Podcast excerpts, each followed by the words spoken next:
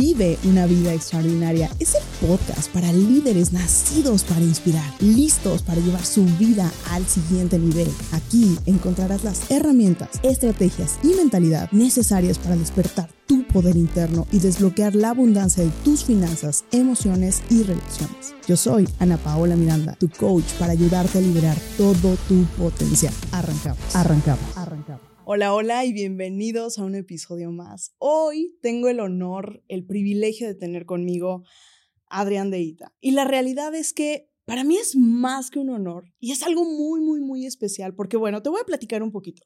Él es director y fundador de Onshore Films y Shore Studio, que es la casa del podcast, que además de eso es un patrocinador principal de Vive una vida extraordinaria, pero no está aquí el día de hoy por eso. Él está aquí el día de hoy porque me ha tocado ver de primera mano, ser testigo, no solamente de su humanidad, sino de su gran liderazgo y el gran desarrollo del ser humano que es. Creo que todos tenemos una historia que contar, así que mi querido Adrián, bienvenido. Ana muchísimas gracias. Yo me siento muy feliz, te decía un poco fuera del aire que pues la primera vez que me hacen una entrevista fuera de mi industria. Entonces, pues yo estoy listo a ver qué, qué, qué sale de todo esto y qué podemos que podemos compartir. Creo que es lo más importante. Totalmente. Y justo una de las cosas que compartíamos es, es muy fácil de repente estar en nuestro medio y donde, donde nos sentimos cómodos, ¿no? Donde sentimos, yo aquí manejo todo. Así es. Pero en el momento en el que salimos un poquito de, de esa zona de confort, es en el momento en el que expandimos nuestros propios límites y nos abre cosas que probablemente no teníamos idea. Sí, y yo creo, y lo he visto ahorita, bueno, en estos años de mi vida, que cuando eres muy niño, cuando tienes eh, sueños o planes de lo que va a pasar en el futuro, como que lo idealizas tanto que cuando te ya estás en el momento, eh, no puede pasar otra cosa que incomodarte tras incomodarte tras incomodarte, ir rompiendo, ir abriendo esa brecha. Así es. Y me encantó ahorita que dijiste, cuando eres niño, hubo un brillo especial. Siempre. un brillo muy especial en tu cara. ¿Cuáles eran esos sueños iniciales de Adrián? De ese Adrián niño.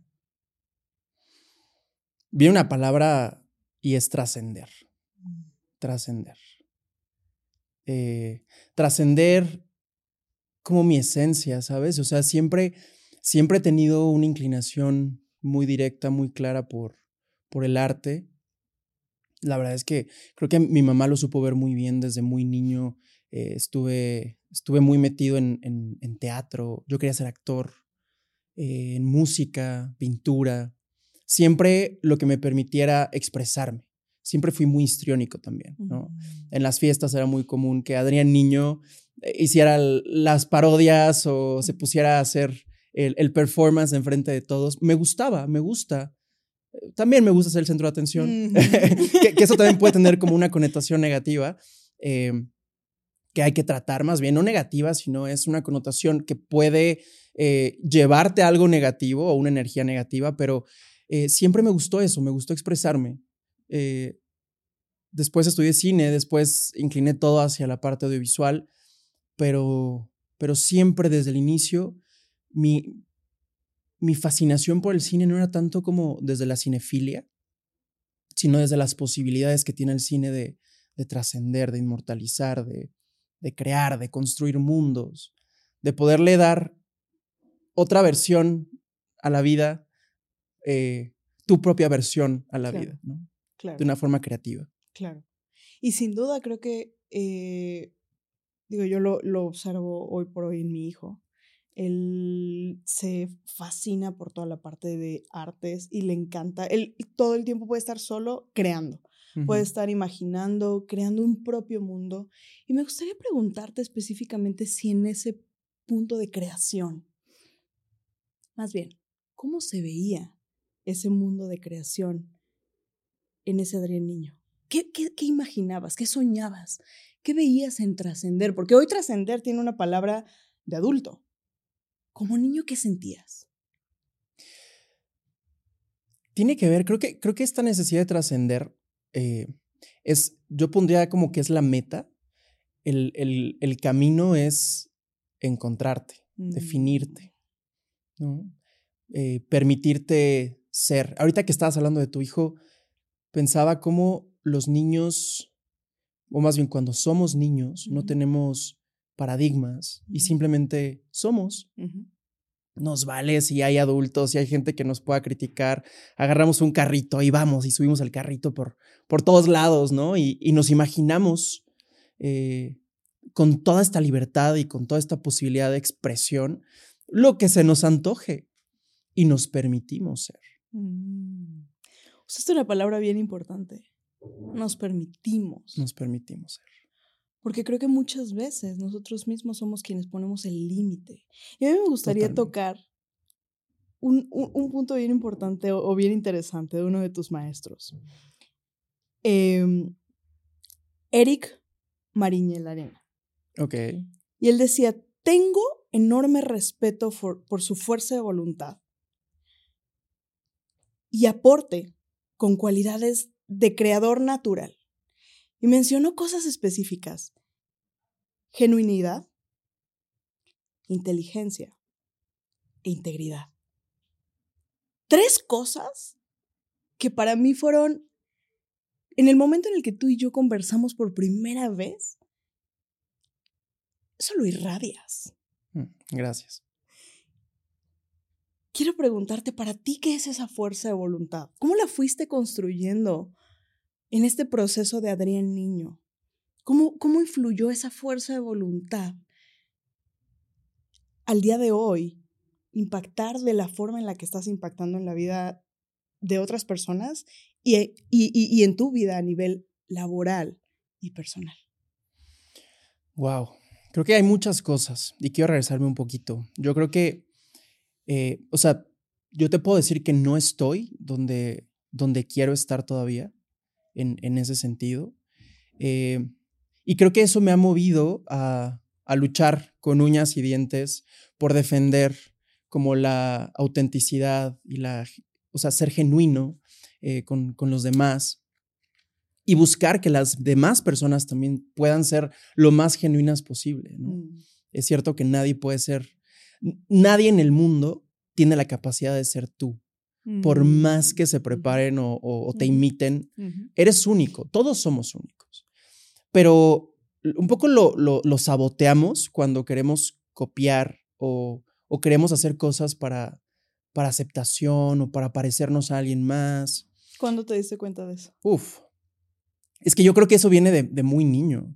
Eh, cuando, cuando eres niño, como, como te digo, como tienes toda esta posibilidad de permitirte ser, creo que empieza, empiezan a haber factores externos que te empiezan a lastimar. Mm, ¿Cómo cuáles? No, pues en general, o sea, creo que eh, te das cuenta que, quizá no a todos les encanta tu forma de ser. Mm. Y entonces empiezas a, valorar si conviene seguir siendo como eres o mm. cambias para encajar mejor, ¿no? O, de pronto traumas eh, no sé, cosas en la primaria que en algún momento tuve, viví bullying en un año específico de la primaria, que te, te van mermando esa energía, esa, esa identidad, es, esa esencia, eso que eres, se va apagando. y, y cuando te das cuenta de eso, si tienes la fuerza y la capacidad para darte cuenta de eso, empieza un camino de construcción de construcción y, lo, y lo, lo, peor es que no es, no es un tema consciente. Yo quiero regresarme antes de que nos vayamos al tema nos estamos Viendo. Sí, quiero regresarme un poquito a ese lugar en el cual dices, si tienes fuerza, si tienes fuerza para verlo, porque ¿en qué momento Adrián se empieza a apagar? ¿En qué momento te das cuenta de que te estás apagando? ¿Y en qué momento llega esa fuerza? Wow. Pues cuando menos te lo esperas, o sea, ya estás metido en eso. Creo que, creo que es una serie de decisiones, o sea, creo que mucha gente se puede identificar con esto, cómo, cómo empiezas a, ceder ante, ante las situaciones de tu vida que, que, no dependen de ti, decisiones de tus papás, de tu familia, eh, que nadie lo hace, o sea, digamos, no, no, no, necesariamente lo hacen por malos. Claro, sin duda lo hacen. Pero eres víctima de ese tipo de, de cosas que van mermando tu autoestima, tu seguridad, ¿no? Tu, tu esencia, repito, llego a ese punto. eh, y simplemente te vas volviendo en un, eh, en lo que tienes que ser, no Mm, en lo que eres. mm, Em, y, y creo que es, es eso, o sea, de- si de pronto contrastas momentos en la vida en donde, pues no sé, de niño a mí me encantaba, te digo, era el alma de las fiestas y me ponía a bailar y, y hacía cosas y de pronto llegó un momento en mi pubertad, adolescencia, que ya no me gustaba hacer eso, o me daba pena, o no sé. Y es como, oye, ¿qué, qué pasó? Y está, y está feo porque aunque el cascarón dice, no, no, no, qué, qué feo, ¿no? O, o- o qué pena, o no, no quiero enfrentarme a eso, por dentro es como de, qué triste que, que no puedo como sacarlo y serlo ah, a mis anchas. Y creo que una de las cosas más importantes es cuando cedemos a, a ese morir a la esencia real. Sí. Caemos en un lugar de, de, de completa mediocridad. Sí. Y es muy fuerte, ¿no? Porque en el momento en el que esta dignidad se pierde por, por creer que siendo de forma diferente a como eres, vas a, vas a tener menos dolor. Porque la realidad es que viene desde ahí, Claro. ¿no? O sea, viene desde el, es que ser yo es doloroso. Sí. Pero la realidad es que hay una frase para mí de Jamie Kern Lima que, que me fascina. Y dice, la autenticidad no te garantiza el éxito y la felicidad, pero la inautenticidad sí te garantiza el fracaso. Ujú. Y cuando me hablas de este, de este Adrián, de este niño que, que tú, que se guardó, que reprimió muchas emociones. Y hoy veo a este Adrián, del cual la gente habla, y de, la- de la gente que se expresa de un lugar en el cual ven la, genu- la genuineidad, ven esta parte de el, el- el ser inteligente, íntegro. ¿Qué fue lo que marcó esa diferencia? ¿Qué hubo en tu vida? ¿Qué hecho en tu vida?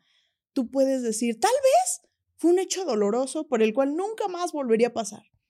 Pero gracias a ese hecho, pude despertar.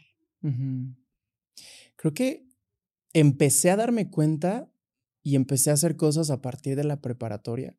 Tuve muy buenos amigos. Mm, O sea, a diferencia de un poco lo que viví en la, en la primaria, esos momentos como, como oscuros, eh, la prepa fue para mí una cosa espectacular. O sea, tuve amigos entrañables, o sea, amigos que hacían cosas por mí, que yo decía, pero ¿por qué? O sea, ¿sabes? ¿Por qué merezco esto? Eh, estuve en la universidad, tuve una relación larga en la universidad. Y cuando, cuando dices de un punto en concreto, creo que para mí fue haber vivido una relación larga y haber terminado esa relación. mm, Yo tenía 23 años, me vi en el punto más bajo de mi vida, de no saber quién era, qué quería, hacia dónde iba. Y es, es un poquito, o sea, es que sí lo he platicado con, con gente, con colaboradores que tienen esa edad justo ahora. Y, y yo en ese momento pues estaba en un hoyo, o sea, Sí. emocionalmente, digamos. Y lo que hice fue entender que a partir de este momento en mi vida, las riendas las tenía yo. Y yo nada más. Es decir, las decisiones que yo tomara a partir de ese momento iban a impactar mi vida de manera directa. Ya no dejarme guiar por nadie más. mm, E- e- Esta independencia emocional también de mis papás, de mi mamá específicamente, mm, me permitió explorar quién era yo. Me fui, de, me fui a vivir a Ciudad de México, estuve un año viviendo allá, hice y deshice como quise, pero sobre todo me, me vi en la necesidad, o sea, me puse en, una, en un punto de necesidad de tener que ser responsable de mí mismo. mm. Y, y como te digo, o sea, cuando eres niño idealizas, eh, es que un día voy a hacer y un día voy a tener, pero no sabes cómo, lo vas, cómo vas a llegar. Sí. E- Es complicadísimo, o sea, es imposible saber cómo, cómo llegar. Incluso la gente cuando sale de la universidad es como, ¿ahora qué hago? ¿No? Sí, algún día quiero llegar a hacer esto, pero ¿cómo? ¿Cuál es el primer paso? Quiero hacer, quiero hacer una mención ahí porque me encantó la, el cambio en tu cara cuando estabas hablando de ese momento del hoyo y llegas a ese momento de yo tenía las riendas y solo yo. Inclusive tu postura, tu fuerza, la forma en la cual lo, lo, decías. Porque ahí es en donde se ve esa fuerza de voluntad claro. de la que nos menciona Eric. Así es. Ahí se despertó algo en ti. Y Eric estuvo en ese proceso, por cierto. ¡Wow! ¡Wow! Sí, fue interesante. ¿Qué te enseñó de ti ese proceso? ¿Cuál, si, si tú me pudieras decir tres cosas que te enseñó de ti ese proceso, ¿cuáles serían? Esta, esta idea de, y quiero regresar a este punto, o sea, de ser responsables de ti mismo, es, es muy importante. O sea, es la primera cosa. O sea, dependes de ti mismo. Tu cuerpo depende de ti mismo. Tu mente depende de ti mismo. ¿Qué consumes? ¿Cómo lo consumes? Mm. ¿Qué, qué responsabilidad tienes por, por tu avatar, ¿no? Por tu cuerpo. Mm, eh, el tema de lo que comes, del ejercicio, pero también emocionalmente, también mentalmente. Es, es responsabilidad tuya. ¿De qué te deshiciste en este proceso? Solté muchas cargas mm. emocionales. ¿Cómo cuáles? Familiares. Mm. Y me centré, me centré en, mí. Me centré en mí. Y creo que eso, es, eso estuvo bien. O sea, lo que hice fue un proceso de, de construcción de quién soy, qué soy, qué pienso, qué creo, por qué creo lo que creo. ¿Realmente creo lo que decía que creía? Y, y empecé a reestructurar como, a ver, soy muy, soy muy metódico y muy sistemático, pero empecé a, a cuestionar más bien, porque no lo hice sistemático. Es de las cosas que menos sistematizado he hecho en mi vida. Eh, y, y, simplemente me permití ser o sea, se me antojaba hacer algo, lo hacía. Lo primero que hice fue resolver la parte económica. Eh, trabajaba dos, tres días a la semana y eso me, era suficiente para cubrir mis necesidades económicas y me permitiera en este proceso. Para mí fue una terapia este. Claro. O sea, fue una terapia 100%. Otras de las cosas que podría decirte es eh, las relaciones que haces son profundamente trascendentales en tu vida. O sea, la energía de la gente con la que te rodeas es importantísimo porque tu mente se alimenta de estas ideas que rebotan en la gente que tienes más cercana. Así es. ¿A quién tuviste que... no a quién, porque es anónimo.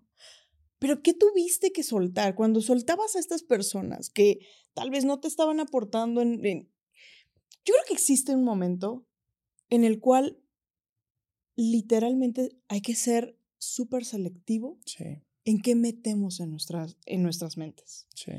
Y me encanta ver este proceso porque ahorita quiero hacer como un resumen de, de ciertos puntos que son claves. Pero cuando, ¿qué te decías a ti mismo cuando tenías que poner límites en conversación, en interacción, en pasar tiempo con alguien. ¿Qué te decías a ti? Porque también es doloroso, ¿no? O sea, también es doloroso el hecho de decir, chin, le voy a cerrar la puerta tal vez a esta persona. ¿Qué te impulsaba y qué te decías? Ay, wow. Pues, pues es que creo que parte de esto, de amor propio, de qué tanto aporta a mi vida y qué tan dispuesto estoy a, a, permitirlo o a, seguir perdiendo tiempo en tal cosa o en tal energía. Wow. ¿No?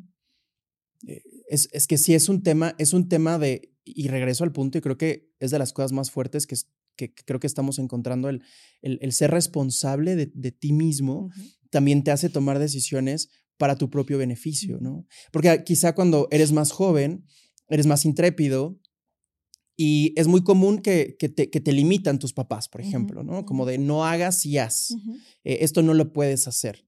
Pero cuando llegas a este punto, haces y no haces porque ya tienes esta sensibilidad y puedes pesar eh, si te conviene o no te conviene. Así es.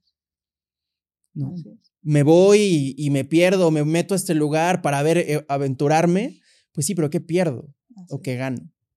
Y yo creo que, que, acabas de dar en un punto bien importante. Yo siempre les digo, cuando estoy conversando con la gente, cada voto, cada acción que realizas, que realizamos, es un voto de confianza o un, o, un retiro. Yo lo veo de esa forma, es o un depósito o un retiro hacia la identidad de mi ser real. Completamente. Porque es bien, bien distinto. Fíjate, quiero, hasta el momento en el que vamos, hay todo un proceso.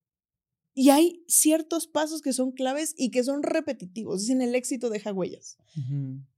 Y una persona que está desarrollando y viviendo para vivir una vida extraordinaria, para vivir una vida en sus términos, pasa por un proceso. Y hoy me encanta poder ver la claridad en este proceso.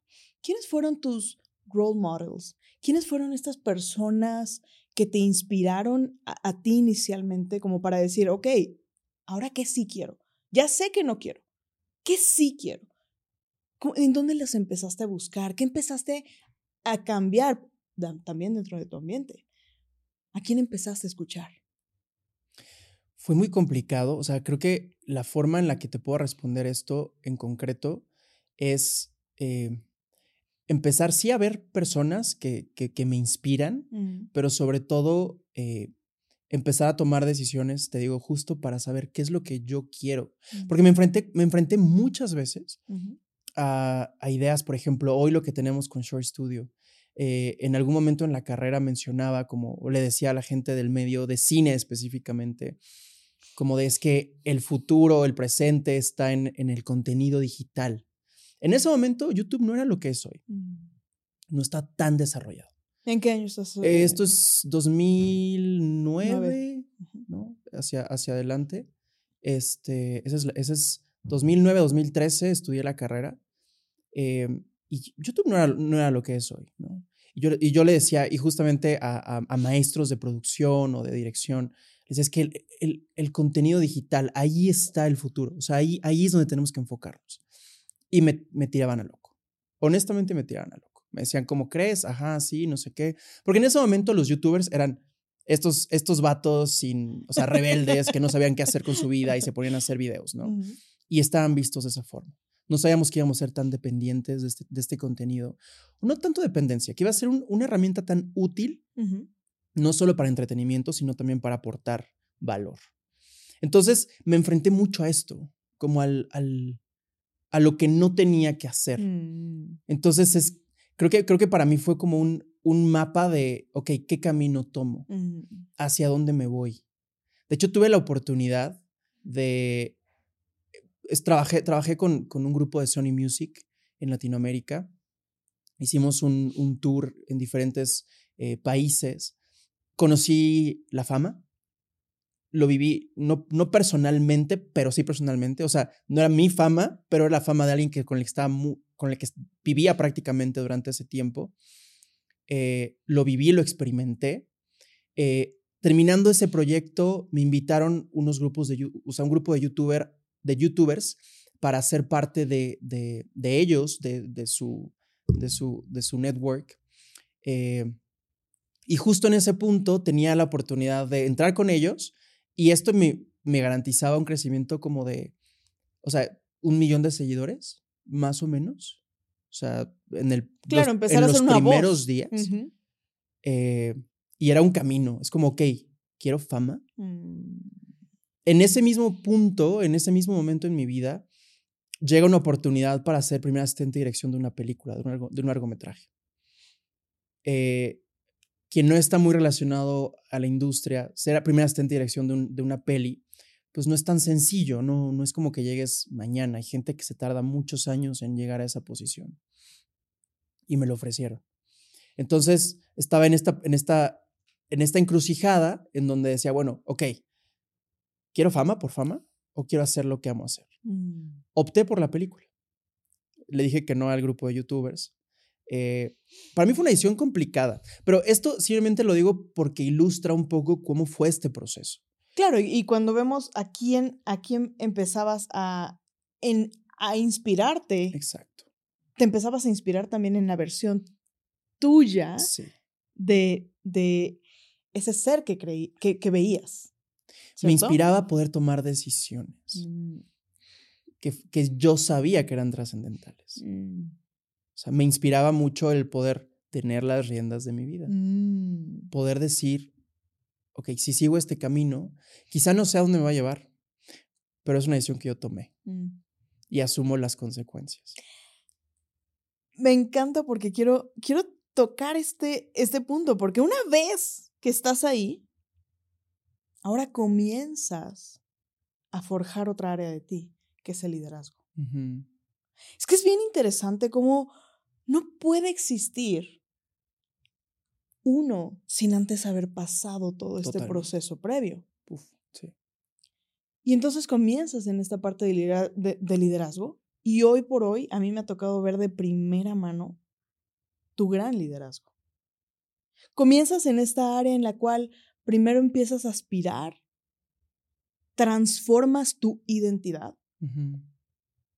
pasas este proceso de transformación y después ahora es cómo inspiro a otros, cómo impacto ahora la vida de otros. Y hoy por hoy no solamente eres un colaborador y una persona que inspira a la gente, perdona a sus colaboradores, sino inspiras a, e, e, eres líder para tus clientes también, les ayudas a direccionar sus, eh, historias, eres líder para los shortcasters, nos, o sea, te involucras dentro de los procesos. ¿Qué cualidades específicamente crees que ha tenido y has desarrollado como este líder de impacto?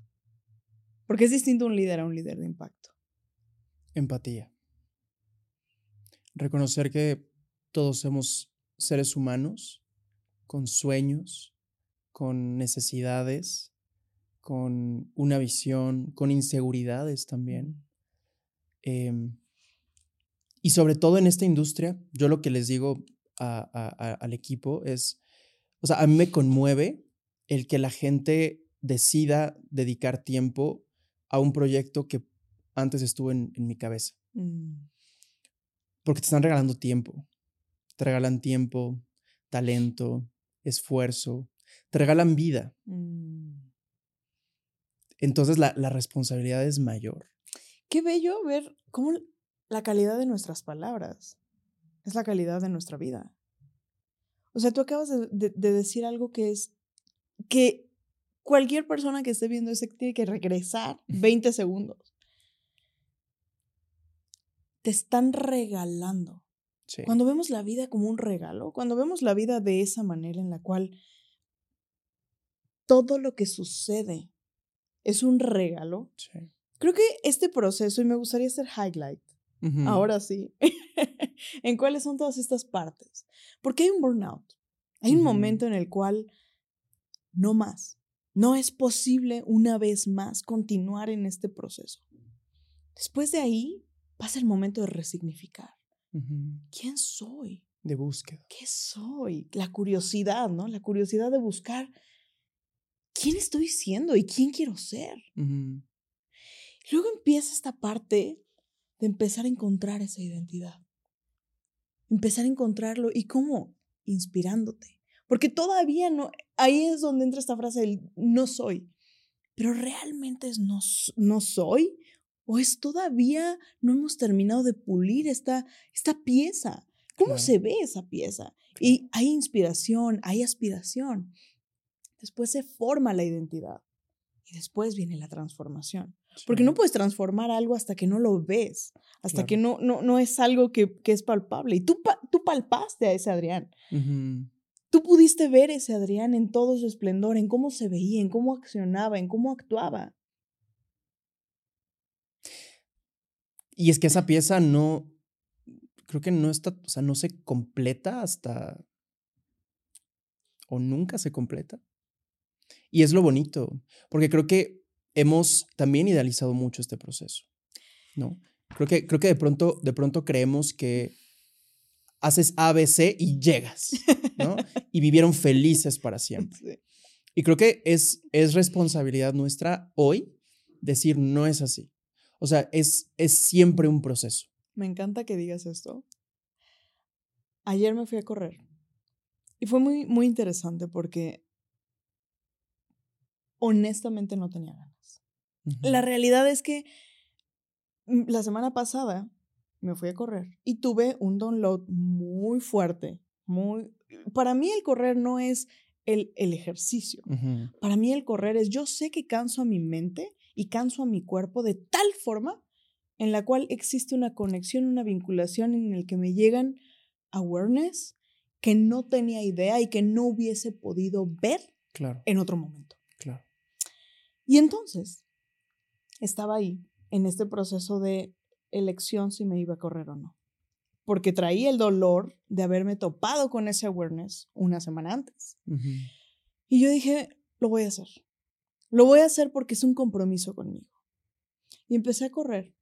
Iba en el kilómetro como cinco, algo por el estilo, y empecé a cansarme.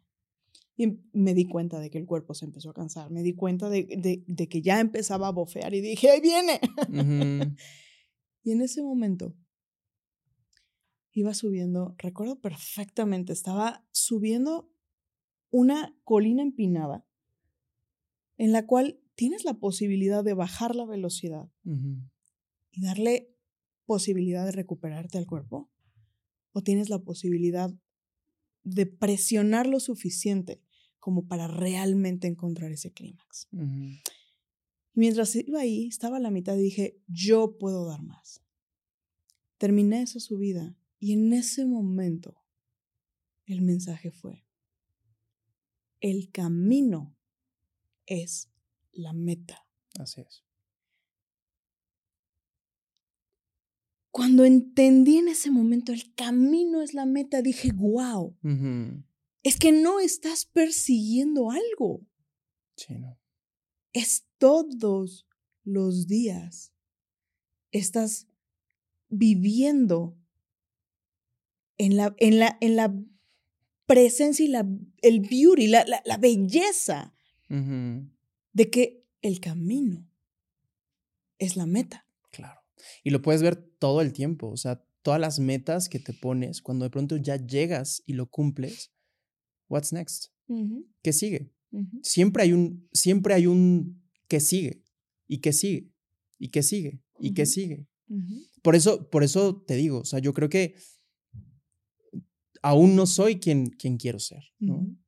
Aún, aún falta tiempo, pero creo que lo, lo valioso es aprender a amar y a valorar ese proceso. Mm. Y no porque aún no sé específicamente lo que quiero, no significa que no, no estoy bien conmigo Mm. o que no me siento bien.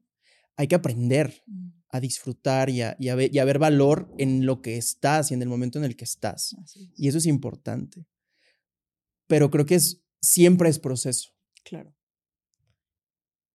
Y lo complementaría con este punto de, es que estás en el camino. Claro.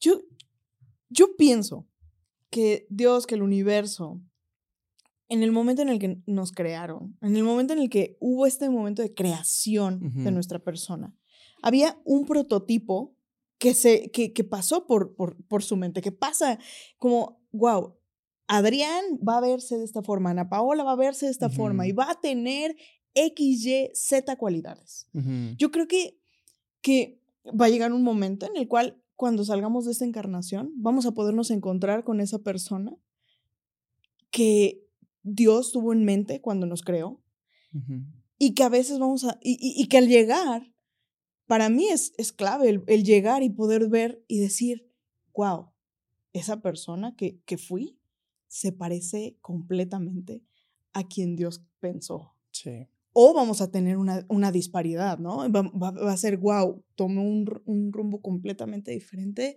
y nunca completó esa persona. sí. Yo quiero hacerte una pregunta. ¿Cómo se vería ese Adrián que Dios pensó? Para ti, ¿cómo, cómo, cómo crees que se vería ese Adrián cuando Dios te creó? Wow. Es una pregunta difícil. Yo creo que. Yo creo que se vería muy similar a lo que soy hoy. Y. Creo que sobre todo. Y ese es, y es un tema que quería también tocar justo ahorita que estabas platicando de esto y regresándome un poquito al tema de la, de la trascendencia.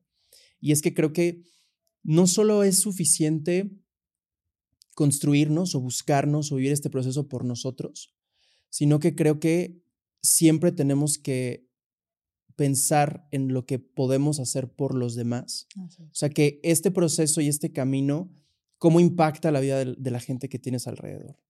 Porque creo que, que evolucionamos como conciencias, evolucionamos de manera colectiva también. O sea, ya sé que me estoy metiendo un poco en ondas más, más profundas, pero yo no es nada más, sé la mejor versión de ti y ya. ¿Para qué? ¿Para qué? Ah, es que tienes muchísimo éxito. ¿Y luego? Ah, te puedes comprar lo que quieras. ¿Y luego? O sea, eso realmente, ¿cómo impactas a la gente que tienes alrededor? Creo que ahí verdaderamente está la trascendencia. Total. Yo creo que en el momento en el que dejamos de, de o sea, e, es que sí es muy básico, honestamente, el, el, el pensar que, que es solamente para nosotros. Así es yo creo que el 100% de las personas que, que, escuchan Vive una vida extraordinaria no es solamente ya desde el punto de vamos a sanar. No, no, no, es, es ahora es cuál es el impacto que quiero, que quiero tener en el mundo. Somos nacidos para inspirar, porque lo hacemos desde inspirar en distintos niveles, algunos inspirando a sus hijos, algunos inspirando a sus, a sus colaboradores, algunos inspirando a, a millones de personas en el mundo, o sea, pero somos nacidos para inspirar. Y la primera persona a la que inspiramos es a nosotros mismos, ¿no? O sea, me encantó que, que tocaste cuando hablé de, de, de, en quién te inspirabas. Bueno, me inspiraba en esa versión mía que quería ser. Y yo quiero hablar también de tu humanidad. Okay. Porque creo que esa es pieza clave. Cuando, cuando hablamos de que el fin no solamente es el, el individual, sino hay un fin de humanidad. Y, y esta es una de nuestras, sexta, de, de nuestras seis necesidades. Una de, las necesidades principales para el ser humano y que va más conectado a lo espiritual, que deja de ser egocentric y empieza a ser spirit-centric y, centrado en, en, el colectivo, Así es. es la humanidad. Y tiene que ver con la contribución. 100%. Y a mí hubo un día clave ¿Qué fue la razón, honestamente? Digo, nosotros ya habíamos hablado de, del proyecto, ya habíamos puesto en, en, en, la mesa el hecho de, esa colaboración juntos, hacer esto.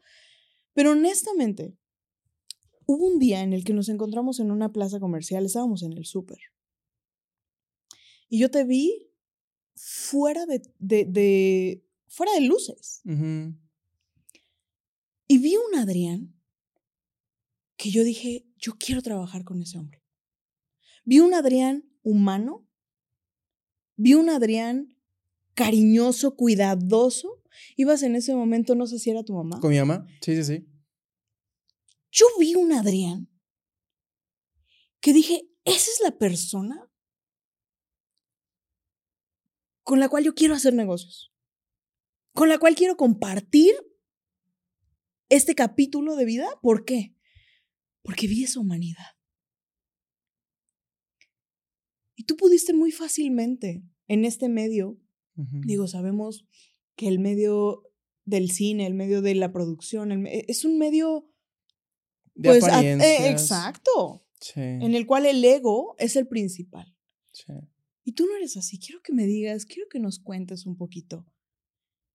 ¿Qué es lo que tú crees para no dejar que el ego sea el que guíe tu vida? sino esta humanidad. Yo siempre me he sentido como fuera de, de, este, de este nicho. Siempre, o sea, de las cosas que más trabajo me han costado es como pertenecer a grupos. Mm. Eso siempre me ha, me ha, costado mucho trabajo. Eh, justo por esto, o sea, me cuesta trabajo como etiquetarme o incluso responder ese tipo de preguntas, porque detrás de la respuesta podría haber ego, ¿no? Eh, yo lo que te puedo decir es que vivo mi vida, específicamente mi mamá no ha estado muy bien de salud. Y, y sí, para mí es prioritario cuidarla, ¿no? Íbamos con Saraí, mi novia, y, mi mamá ese día en el súper. Este, y justo la estábamos llevando en una silla de ruedas porque para hacer, hacer más fácil su, su trayecto. Eh, no me siento extraordinario por hacer esto, simplemente algo que, que, siempre hago es ser auténtico en, en, lo que creo y, y no decir, ay, ¿qué va a pensar la gente de mí porque yo mi mamá? Pues, ¿qué tiene, no? O sea, ¿qué es lo verdaderamente importante? Eh, no sé si has visto estos videos de, de TikTok que, que, dicen, tú dejarías a tu pareja por un millón de euros y tú ponen aquí y no sé qué. Y es como, pues no. Porque ¿cuál es el punto de vivir una vida solo, sin gente que amas? O sea, ¿cuál es el punto de vivir una vida eh, sin, sin, sin conexiones? ¿no? Puedes tenerlo todo, puedes tener dinero, puedes tener riquezas, puedes tener poder. Pero al final llegas a tu cuarto, al final, eh, pues eres quien realmente eres, no quien la gente ve. Y lo más significativo es, es estas conexiones. Eh, de hecho, si este es un momento difícil en tema de salud, con, en, tema familiar específicamente.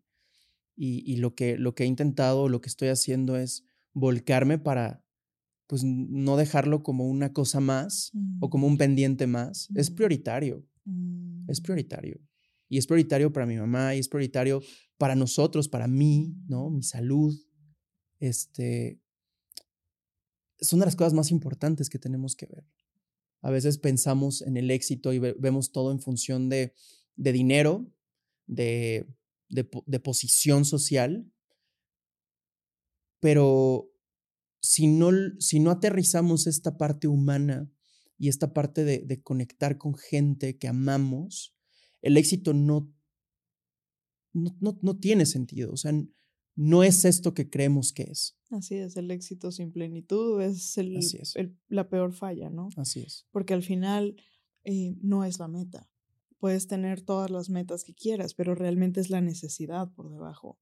Y esa necesidad, cuando damos el orden correcto a, a, a necesidades como contribución, como crecimiento, como el amor y la conexión, como, como esta parte de no significar por significar. Yo creo que muchas veces como seres humanos, eh, uno de, los, de las peores ilusiones es que es pensar que al lograr vas a ser. Exacto. Sí, 100%. Por eso te digo, ya, o sea, ahorita que, preguntabas, ¿cómo crees que se ve este Adrián que, que Dios diseñó? Y que, es que no, no sé, no sé, porque eso presupondría que el Adrián que soy no es, no tiene ese valor, ¿sabes? Y yo creo que sí lo tiene, o sea, en, en, el mismo punto. Yo creo que más bien si lo pensáramos eh, de manera eh, como temporal lineal y en tres dimensiones, yo creo que ese Adrián iría evolucionando, o sea, esa imagen de Adrián iría evolucionando mientras evoluciona este Adrián. ¿Me explico? En tiempo real. Porque creo que, porque también, también esa es otra, o sea, aun cuando creas o no creas que hay un propósito en tu vida, eh, al final tú tomas las decisiones. A eso iba. Hay un potencial, pero que llegues y que lo cumplas depende de tus decisiones, no de una preconcepción de una divinidad. Y, eso, y ahí regreso al punto, la responsabilidad de ti mismo eh, para hacer o no hacer ciertas cosas. Completamente. Y eso es, eso es, eso es una conciencia o es, es un tema que tenemos que ser muy conscientes todos, todo el tiempo. Nuestra existencia no la define. Obviamente, obviamente sí hay, eh, o sea, sí nos impacta el, contexto, pero cómo nosotros asumimos eso eh, es lo que verdaderamente define nuestro, nuestro camino. Yo creo que de alguna forma todas las cosas son muy neutrales. Ahorita se puede caer el estudio y yo puedo decidir si mi vida se acaba en este momento porque se acabó completamente quizá lo que para mí es, es mi proyecto principal en este instante, o puedo decir, pues ni modo, vamos a... Ahora, ahora hay que empezar a construir el segundo. Y es que ahí es donde entra el, el, resignificado. Así es. O sea, el entender que no es nada del exterior. Y, este es un punto que a mí me encanta tratar con, con, con mis gladiadores específicamente, porque justo hablaba con, con una de ellas la semana pasada. Y y uno de los, de los comentarios fue, quiero libertad. Mm. Y yo le decía, ¿qué te hace pensar que hoy no eres libre? Wow. La mente. Y me gustaría tocar, porque ahorita mencionaste el propósito y en una de nuestras conversaciones hablaste del propósito. Y me gustaría, uno, que nos platiques y que compartas un poquito con nosotros cuál es tu propósito. Y dos, cómo sabrás que lo has logrado. y de hecho es uno de los temas que he tenido en la mente estos últimos días. Em, me es difícil identificar específicamente cuál es mi propósito y hagan el ejercicio también donde estén escuchando, piensen en cuál es su propósito. Creo que lo primer, la primera idea que llega a la cabeza tiene que ver con la parte laboral. Mm. Siempre, ¿no? ¿Cuál es mi propósito? Ah, pues crear un espacio, ser qué, ¿no? Eh, y creo, que, creo que mi propósito es ser la mejor versión de mí y poder hacer lo mejor que pueda con la gente que tengo alrededor. Y sobre eso se irá evolucionando y podrá adaptarse a distintas situaciones. O sea, hoy, ¿qué, qué versión puedo ser de Adrián? Que sea la mejor para mí, para lo que quiero, para cumplir mis sueños, para tomar decisiones, para poder seguir avanzando, para poder impactar positivamente a la gente que está alrededor, para, para ser más humano, para ser más empático, en, el equipo lo que, lo que intentamos es, eh, vamos a hacer que si ya estás dentro del equipo y estás creando y te estás dando tiempo, esfuerzo, talento, vamos a hacer que tus propios sueños con esta plataforma se puedan llevar a cabo también. Y entonces hay un resignificado del dedicarle tiempo a una empresa, porque yo, lo, yo como lo veo es, hey, estamos construyendo una plataforma. Esto es una plataforma. Sí, quizá yo llevo más tiempo, sí, quizá mi visión es de empresario, pero es una plataforma que funciona para todos. Más bien aprovechate de la plataforma y construyamos, ¿no? Y me gusta mucho cuando hablas de los sueños, porque otra vez volvemos a conectar con la contribución. Y me encanta ver cómo la única forma de pensar en colectivo es haber pasado por el proceso doloroso. Porque no es un proceso sencillo. Honestamente, una persona que elige cambiar no va a ser un proceso sencillo. Puede ser fácil, pero no va a ser sencillo en el sentido de que hay que retar. Hay que retar las creencias. Hay que retar las, lo que hasta hoy ha dirigido la vida. Sí. Yo tuve una experiencia específicamente como, pues sí, como empleado, como parte de un equipo eh, igual, muy joven. Y recuerdo mucho, y sobre todo en esta industria que, que es mucho de egos, eh, haber tenido pésimos jefes. Pésimos, ¿no? Como que no te permiten aportar o no te permiten crear. O, das una buena idea. Yo quiero tocar este punto porque a mí me encantó. Tú escribiste y me encantó. Dice, si le das una responsabilidad a un colaborador y comete un error, asuman juntos la responsabilidad y abre una zona segura para entender la causa. No hay un mejor aliado que un colaborador que se sabe apoyado. Me, encantó la palabra se sabe apoyado. No es que se siente, que se sabe. Me impresiona tu research. y en libertad de aprender. Construir primero en las personas para que el crecimiento de la organización sea una consecuencia. Así es. Y eso viene de, esa, de esa situación. Es, es muy práctico, piénsalo así. Si tienes a una persona que se equivoca y en lugar de poner rojo pone azul, ¿cuál es la primera intención? ¿No? Como, ah, es que pusiste azul, ¿no? Y era rojo.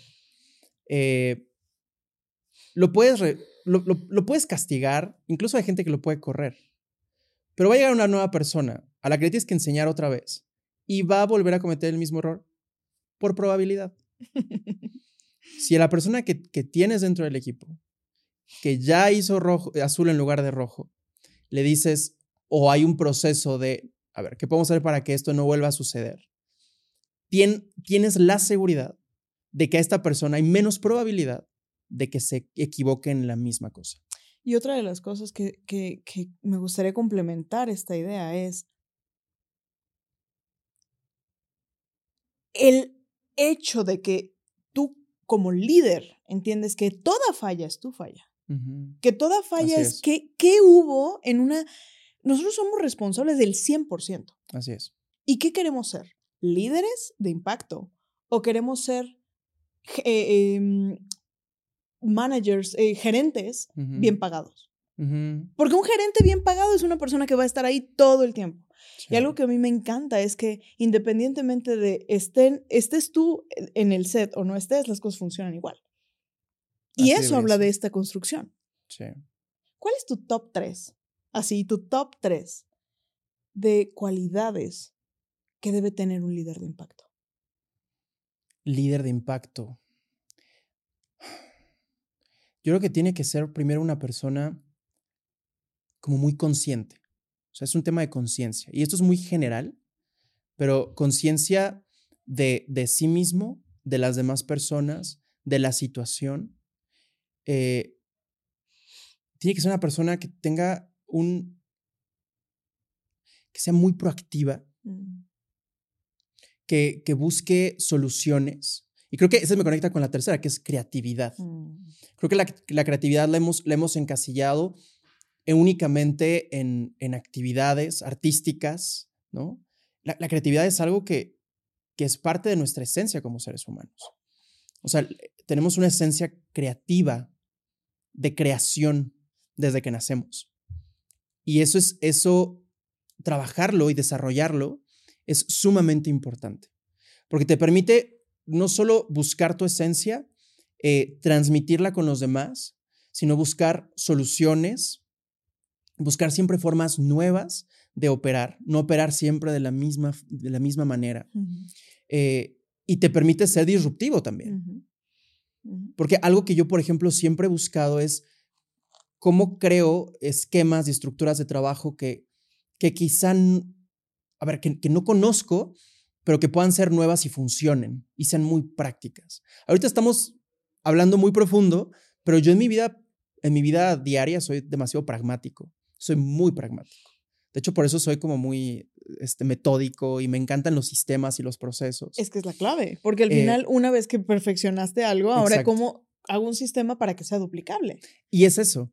Yo le digo al equipo, busquemos soluciones sistemáticas, no que resuelvan ahorita. ¿no? Hay un problema. Sí, pues puedo contratar a quien sea bien y lo resuelve. No, no, no, pero eso no es una solución. Una solución sistemática es aquella que te permite resolverlo hoy pero resolverlo en cualquier momento que se presente en el futuro. Claro. Y entonces ese tipo de decisiones son las que me gusta tomar. Y, quiero hacer highlight específicamente en esto, porque creo que muchas veces las personas piensan, claro, no, es que él tiene estas soluciones porque vienen estas respuestas, porque es Adrián. Pero quiero que me digas algo. ¿Tú tenías esta concepción antes de haber enfrentado un problema que te hiciera pensar de esa forma?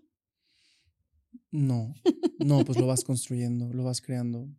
No nacemos con, con, con esta identidad, no nacemos, o sea, este es, es, la parte de lo que hablabas de esta construcción, sí. de todos los días, pero si no nos ponemos en la línea de, de, de juego, si no nos ponemos, yo creo que la, el carácter se desarrolla en lo que leemos, en lo que desarrollamos, en lo, pero la experiencia se desarrolla en el campo de batalla. 100%. Porque no vas a, saber, en la teoría, todo es muy lindo.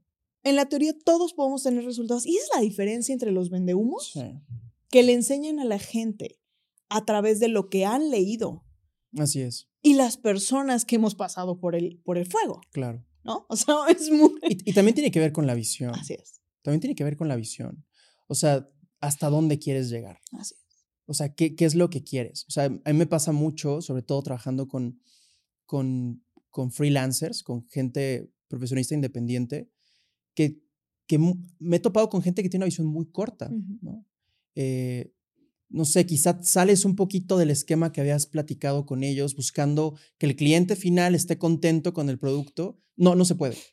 Oye, pero es el mismo tema, nada más vamos a cambiarle A por B. No, no se puede. Y entonces no, está, no están viendo en que construir una relación eh, en, aportar más, en recorrer una segunda milla. De las cosas más importantes que he aprendido en mi vida profesional es flexibilidad, mm. es adaptabilidad y en siempre dar más mm. de lo que puedes. Me encanta porque es totalmente, creo que una, o sea, las tres cosas que dirigen mi día a día. O sea, creo que en el momento en el que damos más de lo que, por lo que se nos paga. Sí. A ver, el 2% de la gente hacemos eso. Porque mayoría de las personas están diciendo, ¿qué es lo que yo voy a ganar? Y no, no, no, no, se dan cuenta de que esa es la siembra. Sí. Esa es la siembra. Es, ¿cómo voy a ser un mejor yo? 1% better. Todos los días. Me encanta eh, el, cómo, cómo estás em, parafraseando estas, estas cualidades específicamente que te han llevado hoy a, tener esta vida eh, en la cual has trascendido, porque hoy ya, estás trascendiendo. O sea, sin duda, esa, esa construcción de lo que veía ese Adrián, hoy lo estás viviendo. Cada vez lo haces más profundo. Eso es un hecho. Sí, sí, sí. Yo quiero saber, Adrián, en tu perspectiva, ¿qué es lo que debe tener una persona, un líder, que está construyendo su vida extraordinaria todos los días, ¿qué debe de tener en la mente y en el corazón? ¿Cuál debe de, ser su norte? De acuerdo a mis creencias, amor. Mm. Mucho amor. Yo resignifiqué, por ejemplo, mi parte espiritual y mi parte, eh, ajá, como de religión de, de, la infancia en eso. O sea, yo, yo sí resumo el, soy, soy creyente, creo en Dios, mm. eh, creo, que, creo que hay un, hay un, hay un propósito en mi vida, creo que hay, hay un camino. Eh, pero más allá de nombres o de denominaciones, yo creo que lo más importante es vivir tu vida en amor, mm. Con amor y, dar amor a otros. O sea, es, es que es eso. Sí, lo puedes poner en cualquier situación, y esa es la solución. Cualquier conflicto se resuelve así. Porque el amor implica empatía, el amor implica paciencia, implica humildad. El amor te lleva a ser la mejor versión que puede ser de tu humanidad. Gracias. Eh, yo podría decir, no, es que no tengo tiempo para, no sé, por ejemplo, estar con mi mamá en este momento, ¿no? Y realmente te puedo decir que no me alcanzan las horas del día, pero quiero hacerlo. Lo que mueve es eso, ¿no? Mm. El, el, el, amor al prójimo, el amor a la gente, el amor a los clientes, el amor al trabajo, el amor a ti mismo. Y sabes que me, me, me encanta poder observar esto porque la única forma en la que podemos dar al otro es en el momento en el que nosotros lo tenemos. Y creo que esa construcción de Adrián, en, en la cual tuvo que, que, romper con lo que creía, en romper con, con esos esquemas dolorosos, esos esquemas en los cuales, bueno, tuviste que pasar por el fuego, ¿no? Y, y, y resignificarlo e ir sembrando esas semillas de crecimiento hasta empezar a verse, empezar a, conocerse, a encontrarse, a renacer, trascendiendo esa chispa, trascendiendo esa fuerza. Es la única forma en la cual hoy tú puedes ser ese gran líder, ese gran ser humano, ese gran colaborador, ese hombre que, que se comparte con los demás desde esa esencia real, desde esa identidad. Gracias. Gracias por tus palabras. Es importante porque creo que el, el camino, el camino siempre es, es, es difícil. Yo, yo estas, estas conclusiones que llegas, es, es lindo escucharlo. No es algo que yo sepa o lo dé por hecho en mi vida tan fácil, ¿no?